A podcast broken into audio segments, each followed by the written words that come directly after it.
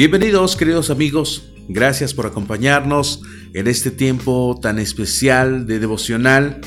Hoy en este día 7 continuamos en este viaje de 365 días para adentrarnos en la palabra de Dios. Hoy nos basaremos en el Evangelio de Juan, en el capítulo 11, en el versículo 21, y el título del día de hoy lleva por nombre Ejercicio poco productivo.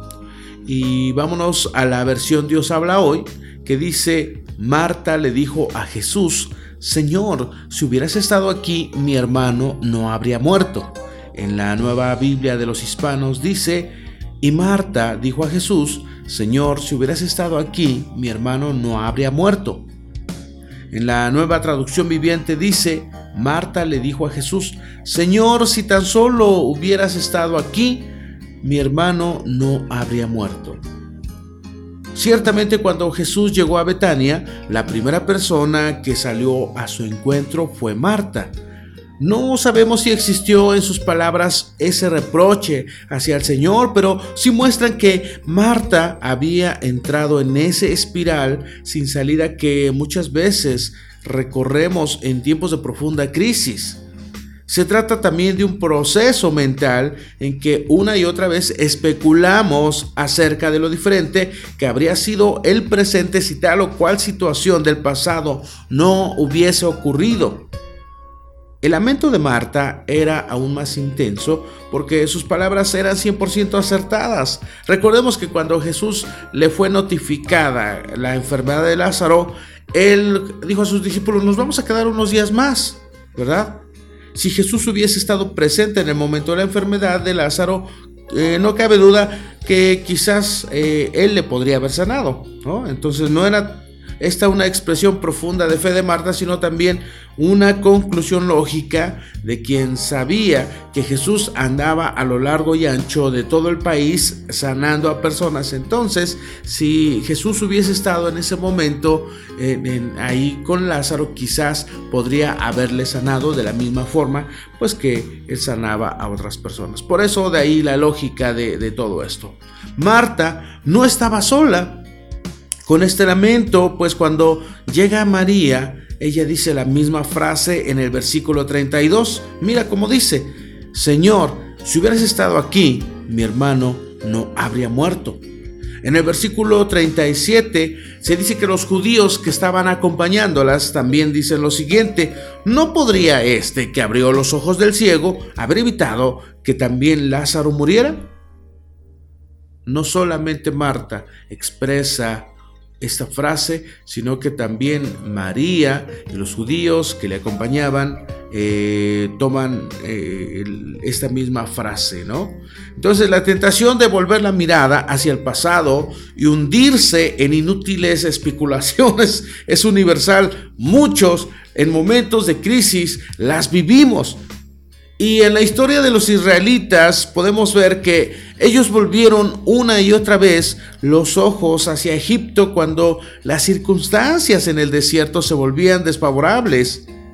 ¿Recuerdas cuando ellos expresan, uy, en Egipto teníamos nuestras tres comidas al día y bla, bla, bla? Sí, pero eran eran esclavos, ¿verdad? Entonces, lo mismo sucedió con Josué cuando su entusiasmo lo llevó a atacar la ciudad de ahí sin consultar al Señor, lo puedes leer en Josué 7, y ante la inesperada derrota que sufrieron sus hombres, la asombrosa victoria que ellos habían logrado en Jericó pasó al olvido y reinaba más aquel, aquella situación que, acababa de suceder. Y bueno, nuevamente también había un lamento y Josué dice, ¿para qué? Eh, que, él hace referencia por qué se le ocurrió cruzar el río Jordán, ¿verdad? Entonces eh, vemos como es algo muy similar que durante eh, lo largo y ancho de la Biblia, en algunos hombres que nosotros leemos en las escrituras, podemos ver que se manifiesta casi el mismo estilo. Cuando Jesús va al Getsemaní, él pregunta al Padre, pregunta a Dios si existiera algún otro camino que no fuese la cruz. Pero hay algo interesante ahí. Cristo dice que si, si no hay otra opción, si no hay otra salida, está bien. Él está dispuesto, Él está dispuesto a sujetar su mente, a sujetar su espíritu, a sujetar sus emociones y aún su integridad física a la voluntad de Dios. En esta decisión nosotros podemos encontrar la clave para superar los momentos más duros de, la vida, los momentos más difíciles. La palabra que mejor describe esta actitud es rendirse. Es rendirnos todo, absolutamente todo, a nuestro Creador. Cuando escoges rendirte, has decidido dejar de luchar y esta decisión no solamente alcanza las circunstancias particulares que atravesamos en esos momentos difíciles, sino que también impone una quietud sobre aquel lugar donde se libran nuestras más ferozas batallas, que es la mente. Dejamos de especular, dejamos de pensar, dejamos de decir, híjole, si esto, si no hubiese hecho esto, no estaría pasando esto. Pensamos más en qué haremos más adelante para cambiar el rumbo. No hay lamento que pueda cambiar la dura realidad que nos toca vivir. Momentos como los que estamos pasando, nada, nada puede cambiar esa realidad que hoy tenemos de cerca, pero nosotros sí podemos cambiar. De un estado de angustia y agitación podemos pasar a la quietud que nos permite declarar, bendito Dios, todo está en tus manos. Me rindo ante tu soberana majestad. De la misma forma en la que Cristo dijo, si no hay otra salida, si no hay otra forma, que se haga tu voluntad. Yo estoy dispuesto a ir a la cruz. Yo estoy dispuesto a que tú hagas lo que tengas en mente. Te dejo con la siguiente reflexión del escritor holandés Henry Nouwen, que dice, Mientras perdure el resentimiento por aquello que habríamos deseado que no ocurriera, por las relaciones que nos habría gustado que fueran diferentes, por errores que habríamos preferido no haber cometido, una parte de nuestro corazón permanecerá aislada, incapaz de producir el fruto de la nueva vida que tenemos por delante. Así es, cuando nosotros vivimos estancados en el pasado, Dejamos de ver las grandes bendiciones que Dios pone en nuestras manos para disfrutarlas en el presente.